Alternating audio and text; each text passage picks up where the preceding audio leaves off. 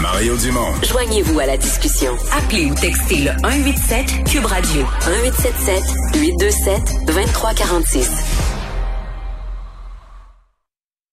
Cette euh, démonstration de force là, de la ministre de la Sécurité publique, Geneviève Guilbeault, contre la violence par arme à feu, une nouvelle escouade, c'est, on le sait, là, c'est pas la première du genre. Est-ce que ça va s'avérer efficace cette fois-ci?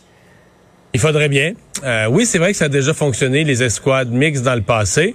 Euh, mais il faut quand même euh, faire marcher notre mémoire. Là. Ça a fonctionné, mais ça prend un certain temps. Des corps policiers qui sont pas habitués à travailler ensemble, qui n'ont pas les mêmes méthodes, les façons d'opérer. Donc, il y a un temps d'arrimage.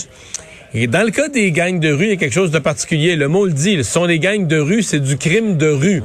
euh, même si on... Oui, il faut qu'il y ait d'autres corps policiers, par exemple, pour le trafic d'armes, la frontière, etc.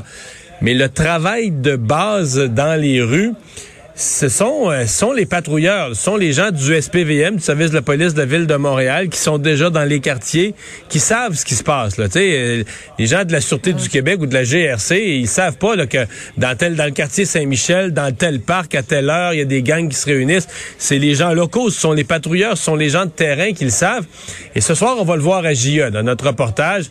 Eux, se sentent pas tellement appuyés par la ville, ont l'impression qu'avec tout ce qu'on a mis en place comme politique, oui, on veut éviter le profilage racial, mais on a tellement poussé les policiers sur ce front-là que souvent ils font le choix de pas intervenir. Ils disent ah ben moi je veux pas me faire accuser de racisme ou quoi que ce soit, laisse passer.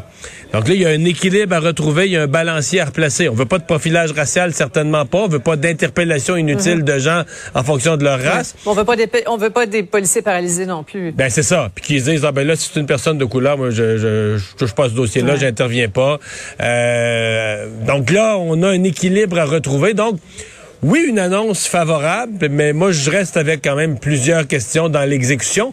Surtout que là, on veut des résultats à très court terme. là. Les coups de feu, c'est toutes les fins de semaine, c'est le soir, c'est le jour, euh, dans les rues de Montréal, où quotidien. les, ouais, où les gens ont des, une inquiétude par rapport à leur sécurité. Ouais, voilà. Euh, question, euh, Mario, qu'on se pose depuis quelques heures, une absence qui passe vraiment pas inaperçue, hein, c'est celle de Justin Trudeau. Oui, qui nous avait dit lundi soir, si on fait le résumé, il nous dit lundi soir, j'ai entendu le message de la population, les gens veulent plus de politique, plus d'élection, ils veulent de l'action, et voilà, vous allez l'avoir, on se met au travail.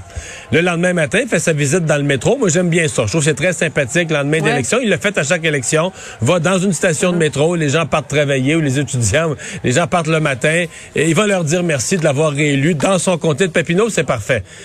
Mais là, ça se peut pas qu'on l'ait pas revu depuis ce temps-là. Je veux dire, il est le premier ministre élu. Les autres chefs de parti ont fait des conférences de presse, ont parlé à la population, ont répondu aux questions des, des, des, journalistes. Mais lui, c'est encore plus important, c'est le premier ministre, c'est lui qui a été élu, c'est lui qui, qui va gouverner.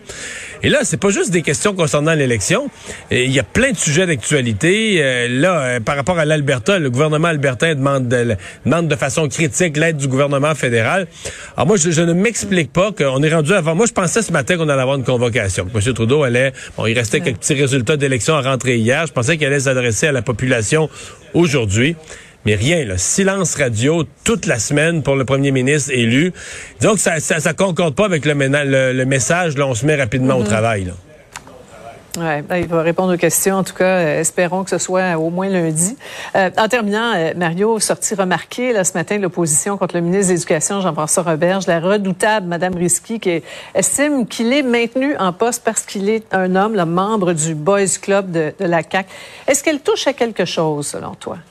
Moi, j'ai beaucoup, j'ai un gros malaise avec ça. Je veux dire, moi, si comme commentateur, j'avais dit, euh, quand Mme Marois était au pouvoir, qu'on gardait une ministre, parce que bon, la première ministre, c'est une femme, là, mais ce ministre-là, c'est une femme, sincèrement, j'aurais perdu ma job. On aurait dit, ça se dit pas, là, tu sais.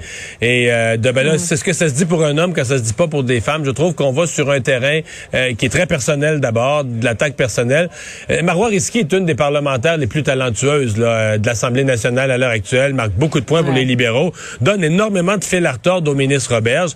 Est-ce que le ministre Roberge a eu des manquements durant la gestion de la pandémie? C'est certain que la réponse, c'est oui. Mais je trouve que c'est un ministre de l'Éducation qui était bien parti, mais qui été beaucoup moins bon en gestion de crise là, dans la pandémie que dans l'avant, que la vision qu'il est en train d'implanter en éducation. Ceci dit, il faut quand même regarder les résultats.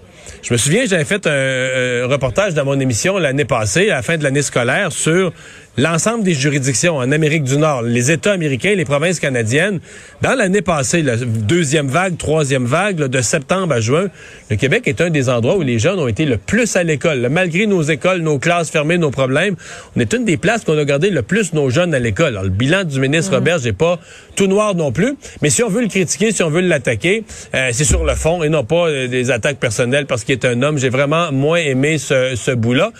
Puis l'autre bout, ben on peut pas demander. Demander la démission d'un ministre, c'est énorme. Je veux dire, le chef de l'opposition peut demander ça quand il y a un scandale, quand il y a quelque chose d'énorme.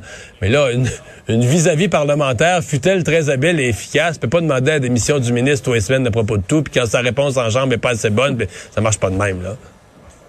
C'est dit. Merci, Mario. Au revoir. Alors, Alexandre, qu'est-ce qu'on va surveiller durant cette euh, fin de semaine? Ben, il y aura assurément les contre-coups de, de toute l'affaire Huawei et Meng Wanzhou. Et au cours des toutes dernières minutes, euh, Mario, il y a eu conclusion de cette audience qui se passe à Vancouver.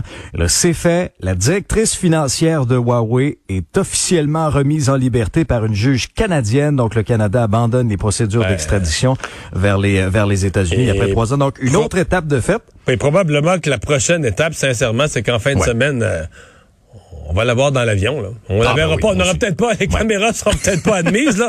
On la verra peut-être pas de nos yeux, mais on va la, on va la savoir là, repartie vers la Chine. À mon avis, ça va être carrément ça. Là. Et, moi aussi, le gros point d'interrogation pour la suite des choses au cours des prochaines semaines, c'est qu'adviendra-t-il des deux Michael qui sont détenus en Chine? Est-ce que le fait qu'on libère Meng Wanzhou va pouvoir permettre la libération des deux Michael? Très très hâte de voir.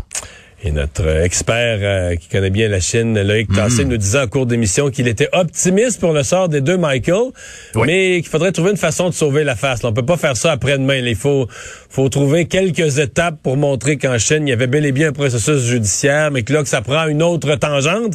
Mais il faut trouver quelques quelques entourloupettes pour sauver la face. Alexandre, merci beaucoup. Bonne fin de semaine. Merci à toi. Merci à vous d'avoir été là. On se donne rendez-vous lundi. Je vous souhaite un beau week-end. C'est Sophie Durocher qui s'en vient.